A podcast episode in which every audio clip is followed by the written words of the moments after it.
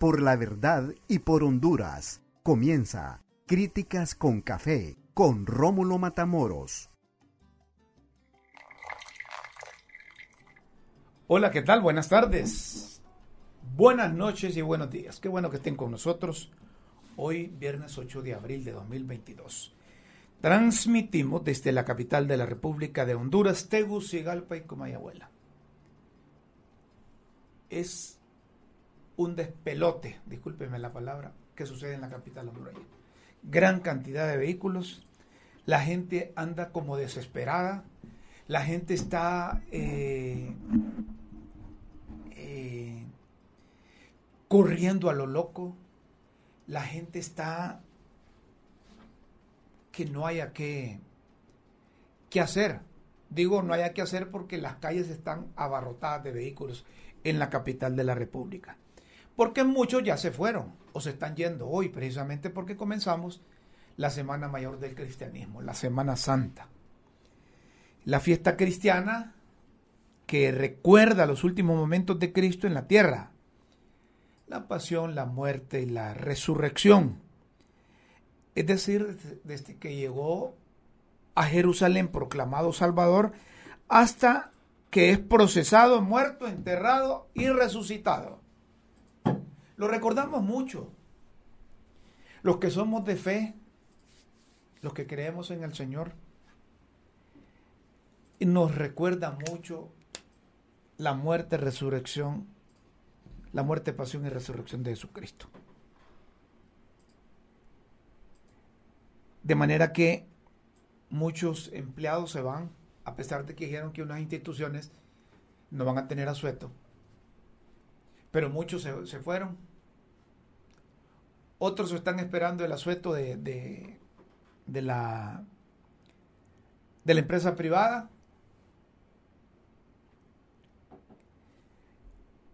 Hay otros que dicen que a, cuenta de vacaciones están pidiendo los días. Y hay unos, hay unos jefes también que son inconsecuentes, ¿verdad? Son inconsecuentes. Hay gente que se ha pasado penqueando todo el, ¿verdad? Ella estaba hablando con un, con un empleado y me dice, fíjese que pedí los días de vacaciones y dicen que tengo que trabajar. Ah, bueno. Pero ojalá que los jefes también, los jefes también trabajen. Pues la Semana Santa es conocida también como la Semana Mayor, que es un periodo de ocho días. Comienza con el Domingo de Ramos, que es pasado mañana, y culmina con el domingo de resurrección. Con la Semana Santa, el cristianismo conmemora el triduo pascual, es decir, los momentos de la pasión, la muerte y la resurrección de nuestro Señor Jesucristo. La gente muy entregada en el pasado no comía carnes para esta época. Se concentraba en la casa y se incorporaba a las actividades de la iglesia, de la iglesia católica, de la iglesia católica. A propósito, la diócesis de San Pedro Sula y el obispo de la diócesis, Ángel Garachana Pérez, han publicado mensajes que es bueno leerlos, es bueno reflexionar con ellos porque se tratan de, de, mensajes de personas que, que son buenos, que se dedican a,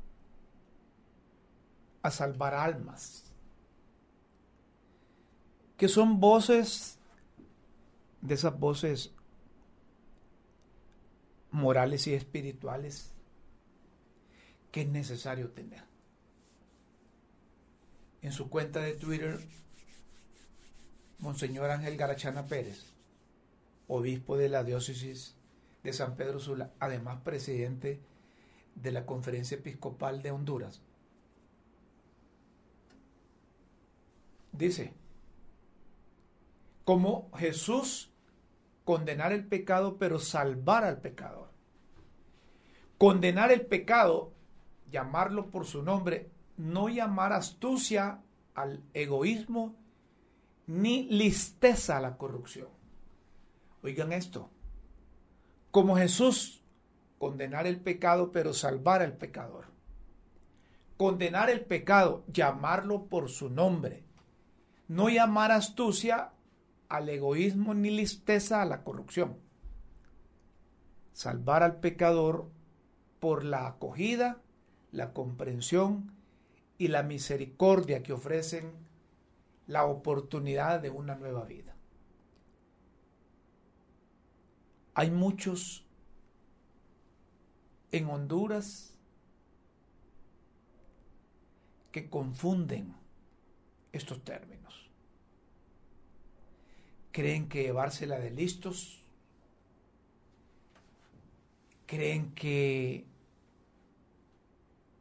de llevársela de inteligentes, de astutos, concentrado todo eso en una actividad ilícita o en la corrupción, eso es ser posteriormente un hombre de Dios.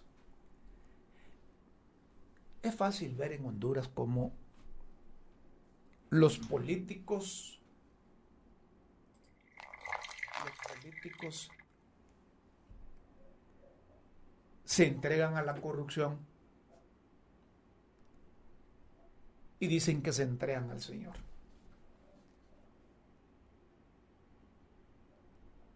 Al Señor no le gustan los corruptos. Y hay muchos que se andan, como decimos popularmente, pumpuneando el pecho. En, en épocas especiales de la Iglesia Católica, como la Semana Santa, disque redimiéndose de los pecados. El Señor murió por nosotros en la cruz, ¿verdad? El Señor nos redimió, se redimió, nos redimió de los pecados. Murió en la cruz por nosotros, así es. Pero aquí, como decía ese tuit de Monseñor Ángel García Pérez, aquí la listeza, aquí la astucia, aquí dice que la inteligencia, creen ponerla al servicio del Señor, pero poniendo en práctica la, la corrupción.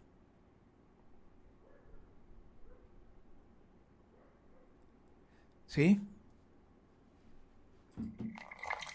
Entonces, cuando Monseñor Ángel Garachana Pérez se pregunta, Semana Santa con o sin Jesucristo. Si es sin Cristo, no es Semana Santa. Pero si con Cristo descansamos, visitamos nuestra familia, vamos a la iglesia, vivimos en la alegría de la fe, si es Semana Santa, vivamos esta Semana Santa sin miedo, pero con prudencia. Miren qué, qué importante esto. Monseñor Ángel Garachana Pérez no se separa de las actividades de la iglesia, pero ni tampoco hacia un lado las actividades que realiza el hondureño para estar con fe, en alegría, visitar a la familia y dedicarse a la Semana Santa sin miedo. Y hace énfasis con prudencia, pero con prudencia. Eso es importante que en esta época lo pongamos en práctica. Yo no sé si ustedes recuerdan, pero en el pasado la Semana Santa era eso, de recogimiento espiritual, dedicarse a las actividades de las iglesias. Jóvenes nos dedicábamos nosotros a incluso a hacer en vivo, les contaba la otra vez, todo el Via Crucis. La crucifixión, muerte y resurrección del Señor Jesucristo. Que esto nos sirva para para, reflexionar, que nos sirva para trabajar, que nos sirva para entregarnos al Señor. Si consideran que es necesario relajarse, que es necesario ir al balneario, ir a la playa, hay que hacerlo, pero como dice Monseñor Ángel Garachana Pérez, con prudencia. Y hay que vivir la Semana Santa sin temor, porque yo agrego esto, esto no lo dice Monseñor. Si alguien está con temor, eh, no, no puede ir a, disfrutar la Semana Santa. A propósito, lo hemos invitado Monseñor Ángel García Pérez, presidente de la Conferencia Episcopal Hondureña. Muchas gracias por aceptar esta, esta invitación, Monseñor. Y, y, lo hemos invitado porque yo decía al principio que estas voces espirituales y morales es necesario escucharlas en una sociedad, una sociedad, discúlpeme que le diga así, pero que no sabe para dónde va. ¿Verdad? y digo esto porque fuimos a elecciones, tenemos un par de meses del nuevo gobierno y la gente todavía se pasa preguntando hacia dónde vamos. Gracias por estar con nosotros. Buenas tardes, monseñor. Buenas tardes, Rómulo. Gracias por la invitación y felicidades por este nuevo programa, Críticas con Café. Con ah, café caliente y café amargo. Con café caliente, y con café caliente, con café amargo y con, con azúcar también, como usted, como usted lo, lo pida. Rómulo, Rómulo, mira, mira qué, mira qué café de México me regalaron. Mire qué forma de picarme, como ah, qué bueno. Acércate por el obispado y te invito. Correcto, vamos a llegar por allá, señor. Muchas gracias. Eh, es rico un café de tarde y es rico un, café de por la mañana, ¿verdad? Porque máxime cuando pensamos en función que ese café lo producen nuestros productores y que exportamos ese café que genera divisas y que sirve para un montón de cosas en el país. Ya cuando le envían café mexicano, dice usted, este café mexicano era igual a, este, pero hay que probarlo también. Ahí nos vamos a dar una, cruzadita. por el mío Rómulo es Café Merendón, una cooperativa de la iglesia que lo produce acá en el Merendón, café, café eh, ecológico y todo. qué, bueno, qué bueno, eso es, eso es importante. Lo he probado también el café Merendón, le cuento. Lo he probado. Porque cuando uno va a unos hoteles a San Pedro Sula, principalmente los que quedan pegados al merendón, eh, ahí lo reciben con ese café a uno, café merendón, entonces he tenido la oportunidad de probarlo. ¿Qué tal ha estado usted de salud? Bien, gracias a Dios. Bueno, algunos achaques propios de la edad, porque yo ya no soy un joven sano, ya tengo unos años encima. Sí, ya hay algunos achaques, que si la presión, que si el colesterol, todas las cosas. Ya cuando uno está viejito, yo también me incorporo a eso, ya cuando uno está viejito empieza con esos achaques. Ya, yo antes jugaba fútbol y calentaba bastante, ¿verdad? Ahora, ahora me, meto, me meto de un solo a jugar. Básicamente estoy bien aún de salud, sí. Qué bueno. Monseñor, ¿hacia dónde ve que, ve el país? Usted fue uno de los críticos antes de las elecciones y llamó pan al pan y vino al vino. Incluso su voz, decimos nosotros, cuajó en la voluntad del electorado porque un buen porcentaje del electorado votó en contra de todo los desaciertos que se venían cometiendo en la administración pública. Vamos a conceder un poco al gobierno el plazo clásico de los 100 días para saber un poco hacia dónde va. Eh, yo percibo como una, a como una realidad un poco ambivalente. Por una parte veo que se, se están tomando decisiones orientadas en esta línea, en el combate claro a la corrupción. Se están aprobando diversos decretos que van muy en esta línea. Al mismo tiempo, no veo tan claramente cómo se avanza en eh, una reflexión compartida, dialogada, con propuestas a mediano plazo sobre educación y salud veo a las bases del libro un poco revueltas, ¿Sí? un poco revueltas, vuelcas por acá, por allá, etcétera. Eh, y eso puede ser, eso puede ser, monseñor, también una forma desconcertada de la gente que acudieron a las urnas, votaron, pensaron en función que iban a tener cambios inmediatamente. Como usted dice, vamos a darle el beneficio de la duda por el tiempo prudencial y saber hacia dónde vamos, pero la gente fue a votar a lo mejor por empleo, entonces cuando no encuentran trabajo empiezan a alborotarse. Sí, yo creo que, bueno, el gobierno ha heredado una situación marcada por problemas crónicos, problemas no solo del último gobierno, sí, acentuados el último cuatrienio, problemas crónicos acentuados por causas naturales, pero también por el modelo político que se desarrolló. Eh, no es cuestión de poco tiempo solucionar estos problemas, pero yo creo que sí es importante la, pregunta, Rómulo, si hacia dónde vamos. Es importante que en un plazo no muy largo veamos hacia dónde se camina. Eh, por lo menos sí, está eh, enderezada la dirección del país en los graves problemas, por ejemplo, economía, empleo para la población, en una propuesta, en una propuesta consensuada, dialogada en el ámbito educativo, en una oferta de salud básica para todos. Eh, ¿Qué más? Como en una, una, democracia cada vez más consolidada. Y son graves puntos nucleares que ojalá poco a poco vayamos viendo hacia dónde se va.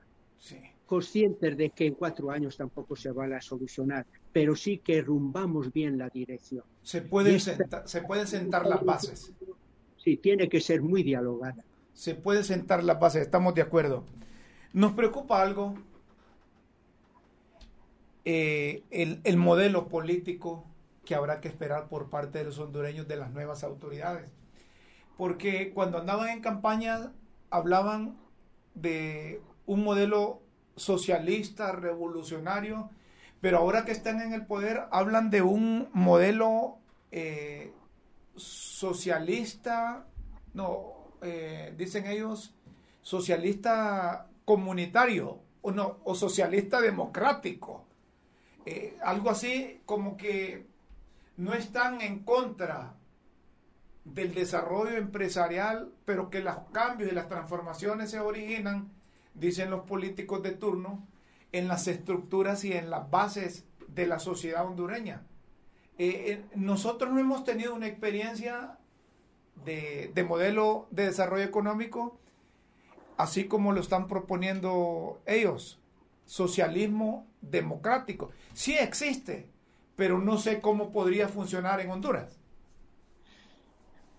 Es que a veces las palabras eh, se pronuncian, pero lo importante es qué contenido damos a las palabras. Cuando yo digo socialismo, ¿qué estoy entendiendo? Porque hay muchos modelos de socialismo. Claro. Eh, si por socialismo entiendo un estilo de gobierno en el cual eh, un punto central es la participación de la sociedad en la vida política y en la vida social, eso es bueno. Socialismo, es decir, que la sociedad se implica en la vida política, en la vida económica, en el desarrollo del país. Si por socialismo entiendo una política económica que busca no el desarrollo de unos pocos privilegiados, sino que busca el desarrollo de todos, especialmente de los más pobres del país, un 50% en pobreza extrema. Si entiende una política económica que prioriza la respuesta a estos a estas personas, pero no solo dándoles dinero, sino dándoles oportunidades de trabajo, de desarrollo. Si, si por eso entiendo socialismo muy bien, si por socialismo entiendo una democracia participativa y solidaria, de acuerdo. Ahora, si por socialismo entiendo estatalización, que el Estado es todo, a costa de la sociedad y de la sociedad, a costa de, la organización privada, la estatalización, eso ya es otra cosa. Eh, y no ha funcionado, el estatalismo no ha funcionado. Hay estatalismo de izquierda, pero también hay estatalismo de derecha. Todo tipo de, todo tipo de dictadura tiende a ser un estatalismo, como si el Estado lo es todo. No, el Estado está al servicio de la sociedad y para promover la participación de la sociedad. Entonces hay que ver cuál es el contenido que se da a las palabras y verlo sobre todo por las obras que se realizan, por las propuestas operativas. Totalmente de acuerdo. Esperar el complemento de la realidad a la práctica, a ver si coincide con la terminología que utilizan. Honduras debe tener miedo a un cambio radical de un sistema de desarrollo por parte de las nuevas autoridades? No. Creo que no hay que tener miedo cuando ese cambio radical lo realizamos con la implicación de todos. Si hablamos de un cambio radical que nos es impuesto, entonces no funciona. Si es impuesto sin consulta, sin participación, eso son las dictaduras. Pero si es un cambio radical en el que nos implicamos todos, que es querido por todos, entonces no hay que tener miedo. Por ejemplo, es evidente que todos queremos un profundo y cambio, un profundo y radical cambio en el comportamiento de los políticos. Un comportamiento en, lo que, en el que no busquen sus intereses egoístas y sea prioritario el bien del pueblo. Si por un cambio radical entiendo que avanzamos hacia una transparencia y hacia una ética social y superamos la corrupción y la falta de verdad y la falta de ética, evidentemente no tengo miedo. Si por cambio radical entiendo un modelo de sociedad mucho más solidaria, con una hipoteca social muy grande incluso a la propiedad privada, no tengo miedo. Entonces, si ese profundo cambio radical realmente responde a el desarrollo integral de todas las personas y de toda la persona, no tengamos miedo. Incluso aunque pueda haber excesos, no tengamos miedo, porque el miedo paraliza. El miedo paraliza. Ahora, sí una prudencia que nos hace precavidos, que nos hace ver las dificultades, los peligros y que nos orienta por el camino acertado. Algo parecido a lo de Ulises, tenía peligros en una parte, peligros en otra, tenía que estar atento para avanzar en la dirección acertada. Nos preocupa algo, Monseñor, relacionado con la derecha centroamericana y la derecha en Honduras. Esta se ha debilitado en los últimos años por los actos de corrupción que han cometido y la vinculación de muchos de sus miembros en el narcotráfico en el crimen organizado. Y algunos consideran que la izquierda podría hallar tierra fértil en el país y seguir gobernando como intentó gobernar el expresidente Juan Orlando Hernández. Permaneciendo por varios, por varios periodos en el poder. Correcto.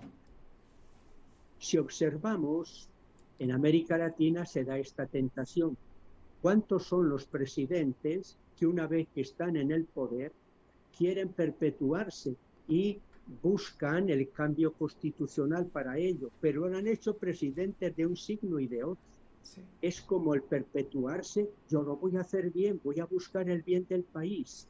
Esa fórmula eh, apunta a lo que decía antes, a un autoritarismo eh, atenta a la democracia. Estoy en el poder, he accedido democráticamente, pero ahora por medios antidemocráticos quiero continuar en el poder. Eso no es bueno.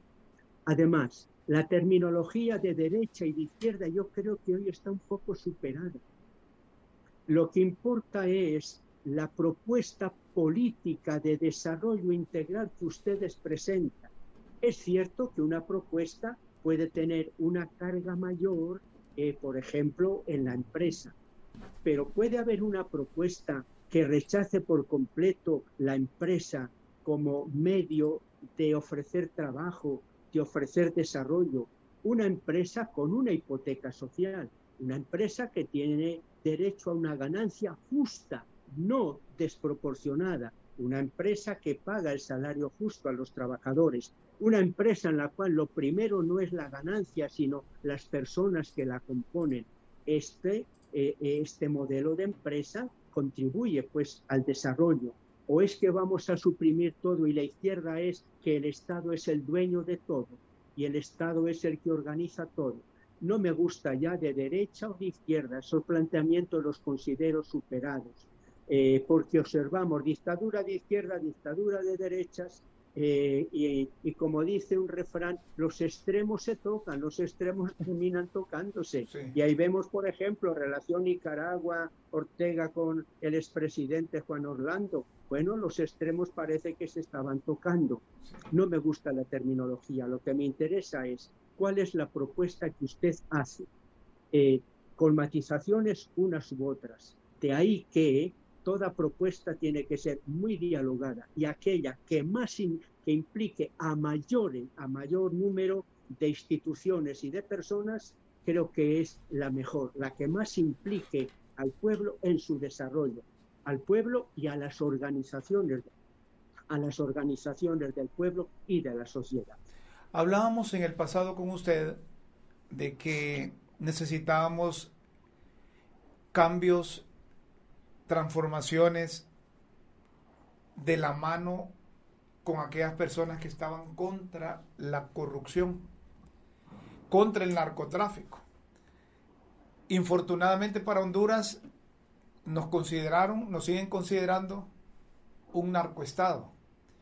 ¿Cómo las actuales autoridades pueden aprovechar esa coyuntura de que por primera vez no en Honduras, sino que en Latinoamérica, un presidente como don Juan Orlando Hernández, un expresidente como Juan Orlando Hernández, lo pide extradición y está a pocos días, y no es que horas, para que lo lleven al Distrito Sur de Nueva York, al igual que al exdirector de la policía.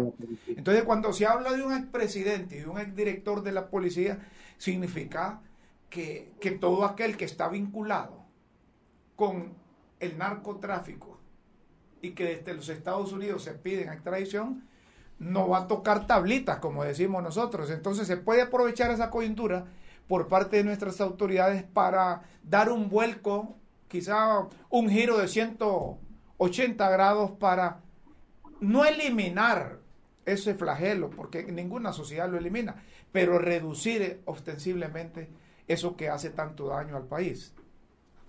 En un momento, en uno de nuestros comunicados, la conferencia episcopal hizo esta afirmación.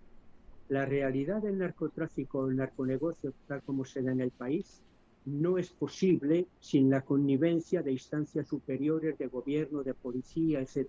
Eso afirmamos. Los hechos están demostrando que aquella afirmación no era arbitraria o subjetiva, sino que tenía un verdadero fundamento real ahora son personas significativas en el gobierno y en la política las que están siendo extraditadas por petición de la Corte de Nueva York. Eh, quiere decir, quiere decir que el narcotráfico y el narconegocio ha permeabilizado muy fuertemente todas estructuras e instituciones y que puede ser que salgan muchas más personas implicadas. Entonces, aprovechar esto como enseñanza, pero no solo para el gobierno, aprovechar esto para que todos aprendamos y saquemos la conclusión. Así no hay que actuar. No hay que actuar así por convicción ética.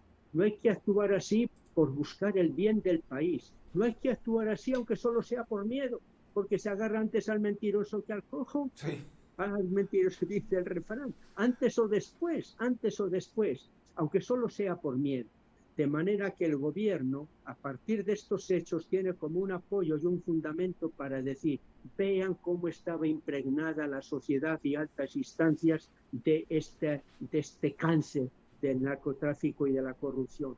Debemos luchar. Y yo estoy de acuerdo. La corrupción que está en la base del narcotráfico y que comienza siendo una corrupción ética, una corrupción de la conciencia, es como un enorme dragón de muchas cabezas. No va a ser fácil luchar. Y pensemos que en el, en el Congreso anterior se tomaron decisiones, se aprobaron leyes, se aprobaron legislaciones para blindar precisamente la corrupción. Ese blindaje hay que quitar. Ya se aprobó la ley para eh, la ley de transparencia, eh, sobre esa ley que no se podía informar del uso de unos derechos. Se van aprobando leyes que van a facilitar. Se habla ya de la llegada de la AMASI o de la SISI, etcétera. El ambiente es favorable a esa lucha contra la corrupción y el gobierno tiene ahí un gran apoyo. Pero cuidado, cuidado. La conversión, la, la, la lucha contra la corrupción pasa por un cambio profundo, una conversión de las personas, que no ocurra que con distintos nombres volvamos a lo mismo, distintos perros con distintos collares, pero volvamos a lo mismo. Más aún, la corrupción para mí en Honduras casi se ha convertido como en algo cultural. Está hasta los tuétanos, hasta en la gente sencilla. Esa corrupción hay que erradicarla, sí, desde la altura, pero hay que erradicarla también desde las bases. Que la transparencia, la veracidad, la honestidad pase a ser un valor cultural y desaparezca como algo cultural la corrupción. ¿Cómo cambiar esa cultura? Esa cultura que nos ha afectado en los últimos años la, gente busca el dinero fácil, la gente no busca trabajar. Y, lo peor es que se ha institucionalizado.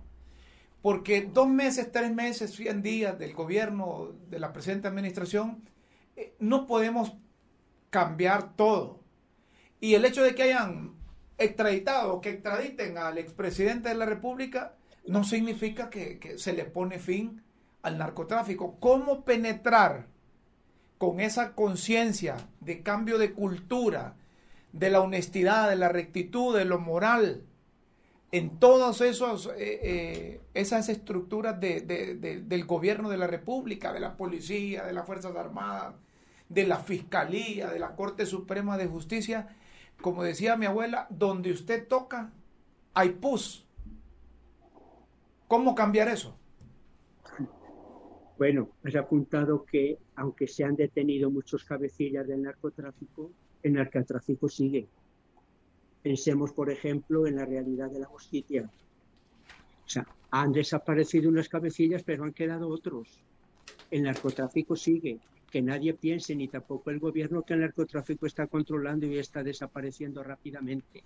Sigue y se resistirá y buscará las formas tiene dinero, tiene recursos, tiene, tiene personas, estructuras, toda una mentalidad de eso, del dinero fácil, dinero fácil y rápido. Y hay quien se mete, quien se mete ahí, no sale. O, sale, o, sale, o sale muerto, o sale muerto. O sea, ¿cómo cambiar esta cultura? Es toda una mentalidad nueva.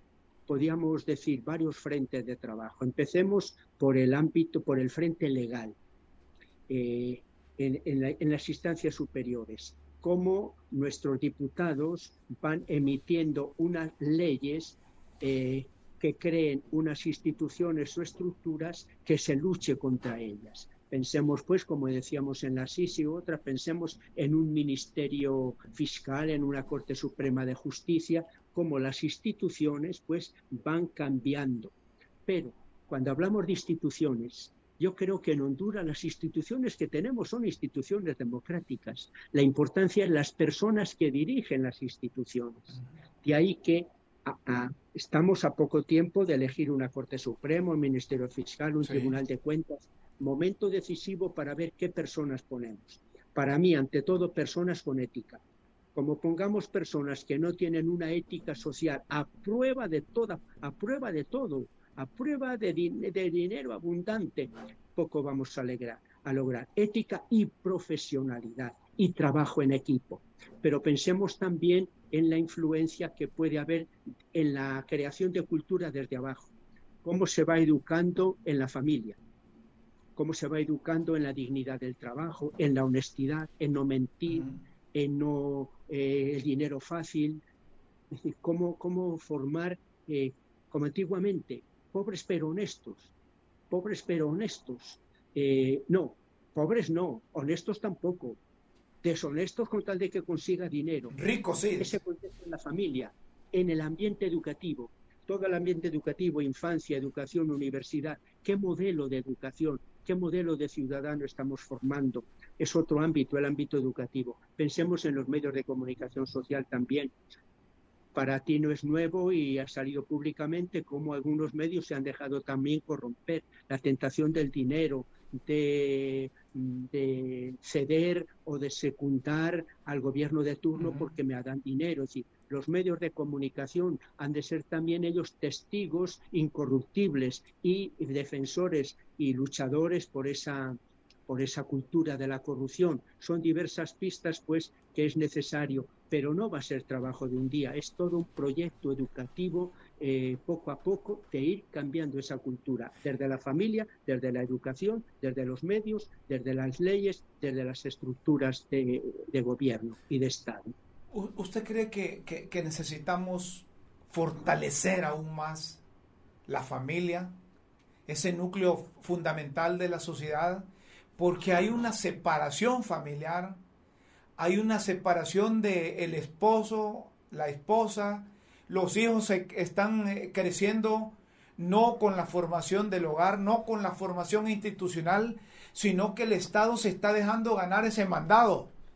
Cuando usted ve que salen de educación primaria, de educación media, educación universitaria y no tienen posibilidades de empleo, hay otros sectores irregulares que aprovechan esa coyuntura, se apropian de esos jóvenes, de esos adolescentes y están aumentando sus actividades ilícitas o irregulares. ¿Cómo contrarrestar eso, monseñor?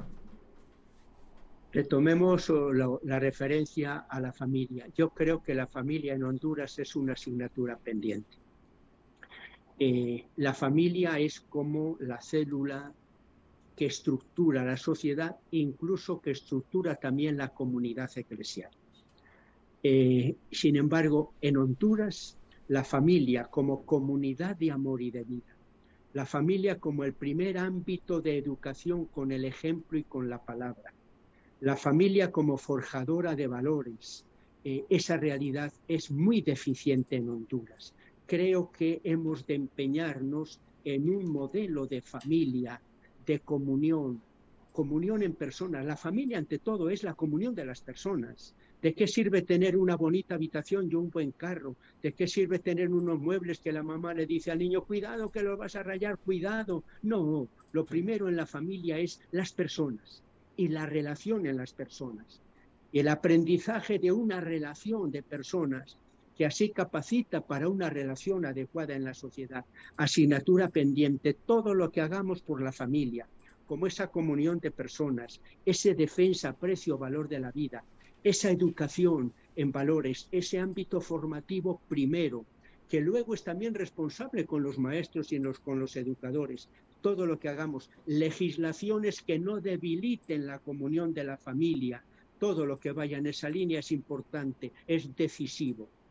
Y luego lo otro que apuntabas, si estos jóvenes que crecen en la familia buscan trabajo y no hay una oferta de trabajo y no hay un, desarrollo en el país que vaya creando empleo, entonces fácilmente tienen la tentación del dinero fácil que le ofrecen las maras y los ganan precisamente por ese dinero fácil y un muchacho de 12, 14 años que está ganando más dinero, estando ahí de vigilante, de espía, que lo que gana su papá trabajando. La tentación es grande, la tentación es grande. Y entonces se enrolan en esos grupos delictivos y hemos perdido a esa juventud. Por eso apunto al otro aspecto. La lucha contra estos grupos delictivos, malas organizaciones, no está simplemente en el control y la represión, está en el crecimiento de la oferta de trabajo y de la educación. A mediano plazo, a mediano plazo, a mi parecer, es empleo y educación.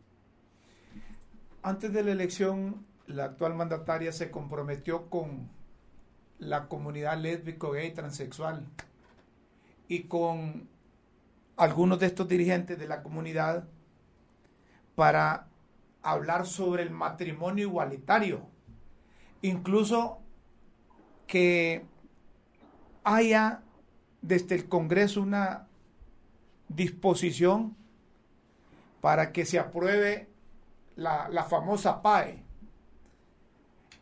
Hay sectores que creen que hay que dejar a la mujer y hay que dejarlas como seres humanos a tomar decisión sobre su cuerpo y que no deben intervenir ningunos sectores. La Iglesia Católica hondureña tiene clara la posición que en Honduras no debe darse ese paso como se ha dado en otros lados es todo un proyecto que viene desde las Naciones Unidas, todo lo relacionado pues con la vida humana desde su concepción, toda una, manera de entender la familia. y que poco a poco grupos, grupos quieren irlo imponiendo. Ya sabemos pasa un tiempo, seis meses, un año, y viene otra vez, y viene otra vez. Creo que eh, la Iglesia de Honduras, a través de su jerarquía, se ha manifestado claramente sobre estas realidades en torno al aborto, en torno al matrimonio igualitario del mismo sexo, etcétera. Se ha manifestado, pues claramente ahora con ocasión del nuevo gobierno y la apertura que puede tener, se vuelve a retomar el tema y volverá a salir una y otra vez.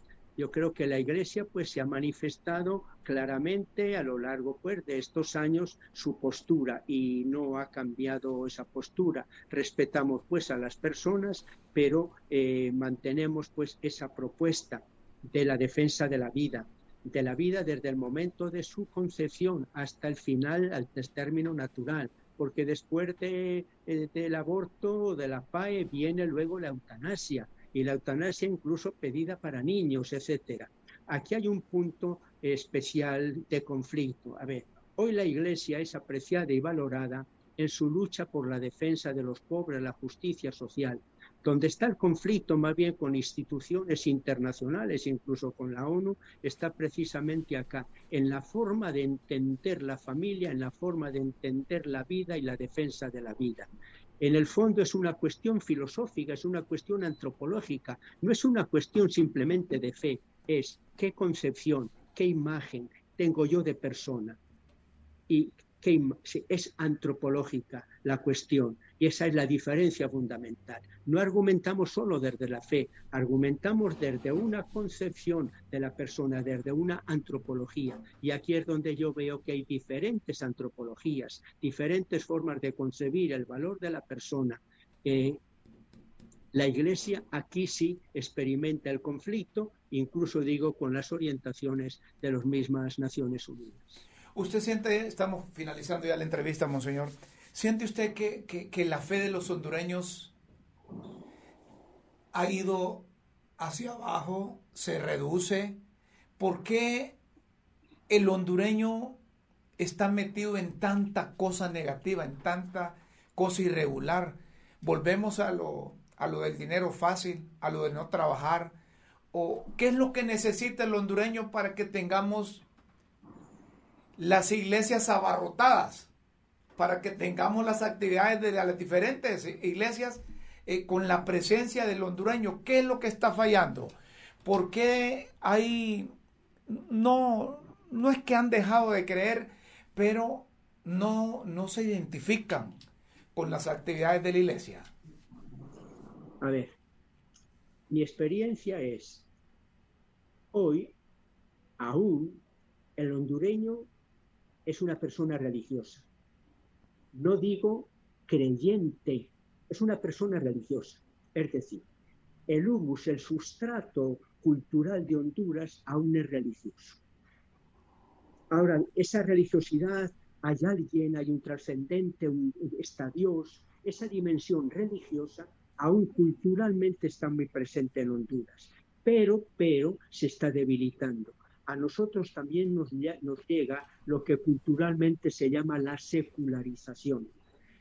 La secularización es comprender la sociedad prescindiendo de Dios. La sociedad se organiza y se desarrolla por ella misma, tiene su propia autonomía, sus propias leyes. Esto también está entrando en, Honduras, muy fuerte en Europa, pero ya va entrando en Honduras, especialmente en las generaciones jóvenes.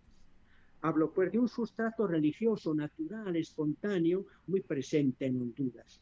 Los que vienen de España, mi gente que viene y me habla, Monseñor, pero y el rosario en el cuello, y esto, invocaciones, y Dios te bendiga, todo eso, se quedan extrañados. Pero ya va entrando ese proceso de secularización. Un punto. Pero el punto que más me preocupa a mí, Rómulo, es este que confesándose un porcentaje altísimo de hondureños, altísimo, confesándose cristianos, bien sea de confesión evangélica, bien sea de confesión católica, luego hay un divorcio entre esa fe confesada de palabra y el comportamiento y la vida. Ese es el problema que yo veo. Es una fe que no acaba de tener la incidencia de ética social que conlleva. Y por eso nos preguntan, pero ¿cómo es posible? Honduras tan religiosa, Honduras tan cristiana, confesión católica o evangélica, y luego 12, 13 asesinatos diarios, y luego cuántas mujeres asesinadas, y luego el machismo, y luego la inequidad social, y luego, ¿cómo se concibe eso? Para mí aquí está el problema. Los que nos confesamos cristianos no sacamos las consecuencias prácticas operativas, sobre todo de carácter social. Quizás sí más en el aspecto personal, en el aspecto de familia, pero la dimensión de ética social del cristianismo no sacamos las consecuencias y para mí ahí está un problema. Confesamos con la palabra, pero las obras, sobre todo las obras social de justicia, de equidad, de respeto de la vida, de construcción solidaria, aún están lejos de esa fe que nuestros labios profesan. Como decían las abuelas, del diente al labio, del dicho al hecho, mucho, mucho trecho. Así es. Eso Monseñor, ya para finalizar, debe cambiarse el mecanismo de escogencia de la Corte Suprema de Justicia, del Ministerio Público, porque para muchos, para muchos, ese es el talón de Aquiles que tenemos para tener una verdadera aplicación de justicia en el país. Eh, Rómulo, no soy técnico en estas cosas. He hablado con algunas personas en torno al tema, cómo hacer para lograr la mayor objetividad, transparencia y calidad en la elección de la Corte Suprema. He escuchado varias propuestas, no, no sabría yo decir, eh, formular ahora una propuesta, no sabría, pero sí como criterio general, que sea aquella propuesta que más garantice la objetividad, la transparencia y la calidad de las personas y esté menos politizada partidísticamente por ahí iría, pero no tendría la formulación de una propuesta. ¿Se ha reunido la Iglesia Católica con las actuales autoridades? ¿Han tenido comunicación? Con las autoridades del, gobierno, el gobierno central, sí. directamente en, en estos meses que han pasado no, no hemos tenido reunión. Eh, estuve yo, como recuerdas, en la acogida de la presidente en aquel acto de en Suyapa, muy emotivo, muy significativo. Eh, la he sentido cercana, eh, pero no, no, hemos tenido un, no hemos tenido un encuentro. Sí he tenido algunos encuentros con instituciones eh, sociales, con instituciones internacionales, con las que he dialogado, como vemos Honduras, qué propuesta, reuniones también con organizaciones empresariales, con la ASG, Asociación de la Sociedad Justa, con instituciones sí, a SJ, vinculados también con, la ONU y con el gobierno directamente, por ahora no, hemos tenido ninguna comunicación, ningún encuentro inmediato. Sí. Bueno, le agradezco mucho que haya aceptado esta comunicación y, hay que decirle a nuestros oyentes que, hoy sacrificó la misa. no fue que la sacrificó, sino que buscó un sustituto para estar allá en misa, ¿verdad? Ahí, voy a, bueno, voy a tener tiempo, voy a tener tiempo, Rómulo. Ah, sí. Como, sí, como lo adelantaste a las 5 y 10. Correcto. Tengo la celebración pues a, la, a las 6 de la tarde, sí me da tiempo. Le da, tiempo, entonces, entonces no quedamos mal con Dios hoy. No, muy bien, muy bien.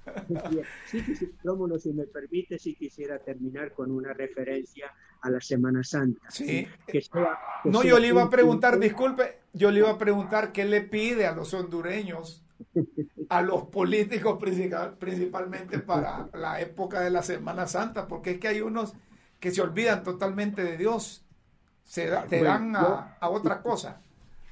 Yo les pediría a todos que vivamos la Semana Santa con dignidad humana y con calidad cristiana, dignidad humana. Que no eres creyente, que no vas a participar en los actos específicamente religiosos cristianos, pero vívela con dignidad. Que no caigas por el suelo, que no vivas de tal manera que sea indigno de la persona humana, porque a veces así se vive estas vacaciones, en un comportamiento que no es digno de la persona humana.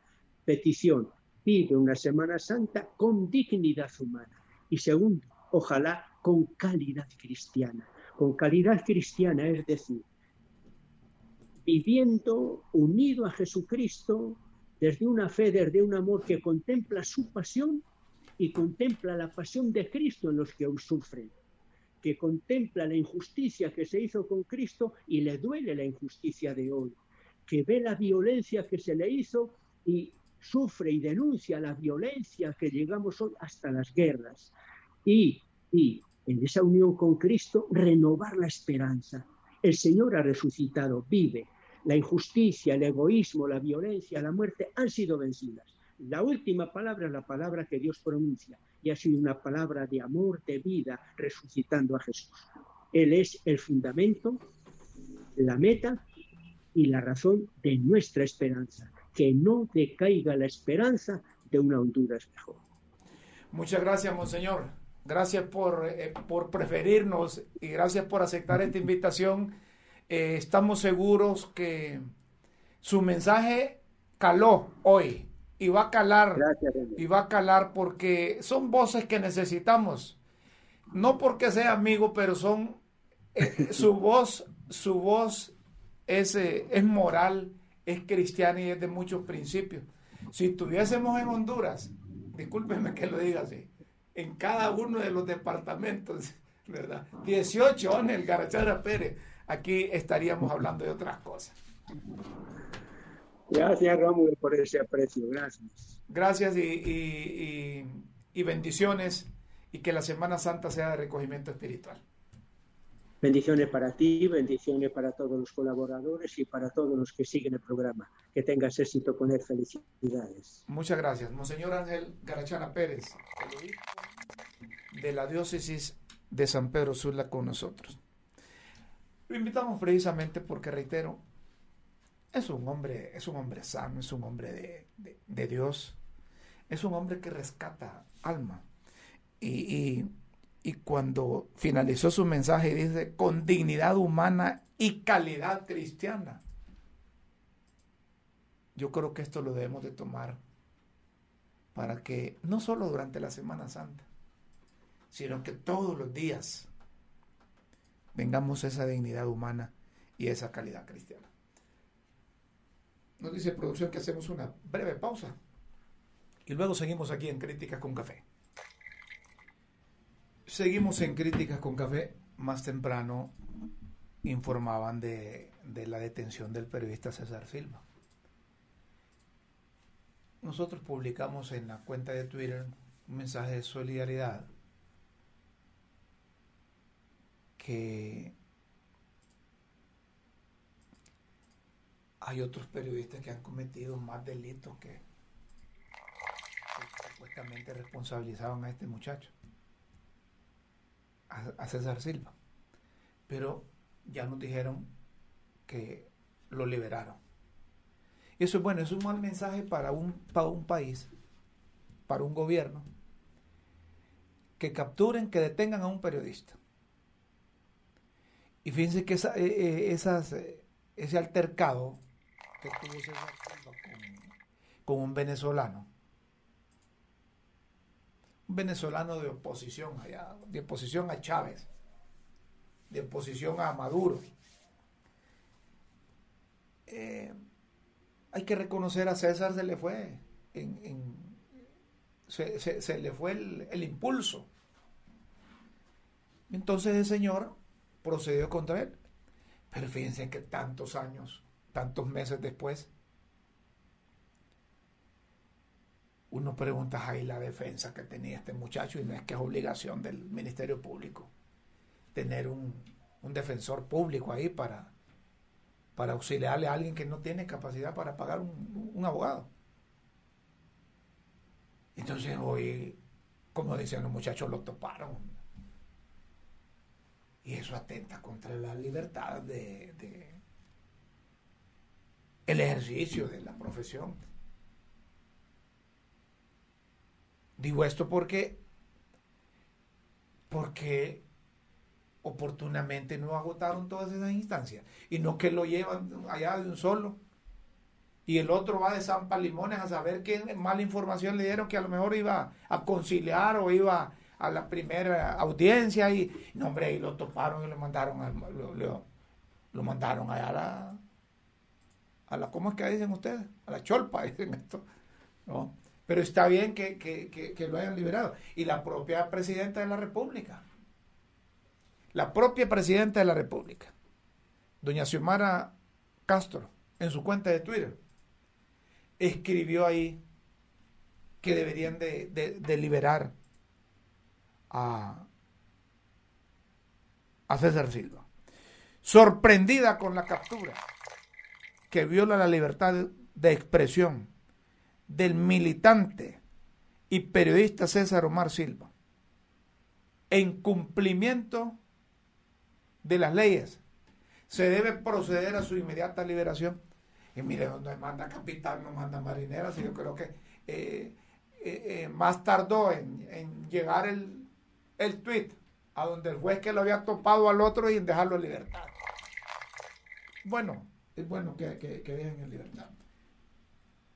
Lo que no vemos bueno es que al, al yerno de, de, de Ricardo Álvarez lo hayan dejado de diputado. Es decir, que la decisión que había tomado el Consejo Nacional Electoral le dio vuelta el Tribunal de Justicia Electoral. Entonces el hombre se queda como diputado. No podía ser diputado porque es pariente del, designado presidencial. Aquí se, se violó. Se violó el procedimiento se violó la Constitución. El Tribunal de Justicia Electoral declara por unanimidad de votos, recuerde que ahí solo son tres, la nulidad absoluta de la resolución del Consejo Nacional Electoral, que inhabilita al diputado nacionalista Erasmo Portillo, yerno del ex designado presidencial Ricardo Antonio Álvarez Arias violando la constitución así Si es que, es que saben cuál es el problema. Aquí dice la gente, si aquel violó la constitución y se quedó de presidente, si se pudo lo más, se pudo lo menos. No podía ser incluso presidente, porque era pariente también de una que era de magistrado. Y lo, le permitieron. Bueno, aquí me dicen los de producción que, que para ellos también comienza la Semana Santa hoy, que no vamos a tener programa la otra semana y como ellos son los que mandan. ¿Verdad? Lunes, martes, miércoles no hay. Hay que incorporarse a las actividades religiosas. Vívanlo en familia. Dediquen más tiempo a la familia, a los hijos, a la esposa. A las mujeres también, al esposo, hombre. Dedíquenle más tiempo. Ay, disculpen, que es que yo solo digo a las esposas, no, pero las esposas también. Dedíquenle más tiempo a los esposos que nos sirva para reflexionar, para ser mejores ciudadanos, mejores hondureños, mejores hombres y mejores mujeres necesita el país. Tendremos tiempo después para hablar de temas, de temas que también son importantes para el pueblo hondureño. Disfruten la Semana Santa. Nos vamos a, a encontrar cuando entonces. Lunes después de Semana Santa. Porque entonces si, me, si, te pongo, si alguien de producción me da la, fecha, ¿cuándo, ¿cuándo, sería después de Semana Santa? Sería el 18. ¿10? El 18. Vaya pues. Gracias a ustedes por seguirnos en las redes sociales a través de, eh, a través de las redes sociales en Críticas con Café. Hasta el 18 de abril, día lunes. Disfruten la Semana Santa. Feliz fin de semana. Feliz viernes. Buenas tardes, buenas noches y buenos días con Dios siempre en vuestras mentes y en nuestros corazones.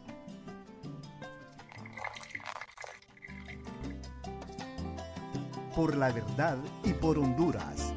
Finaliza Críticas con Café con Rómulo Matamoros.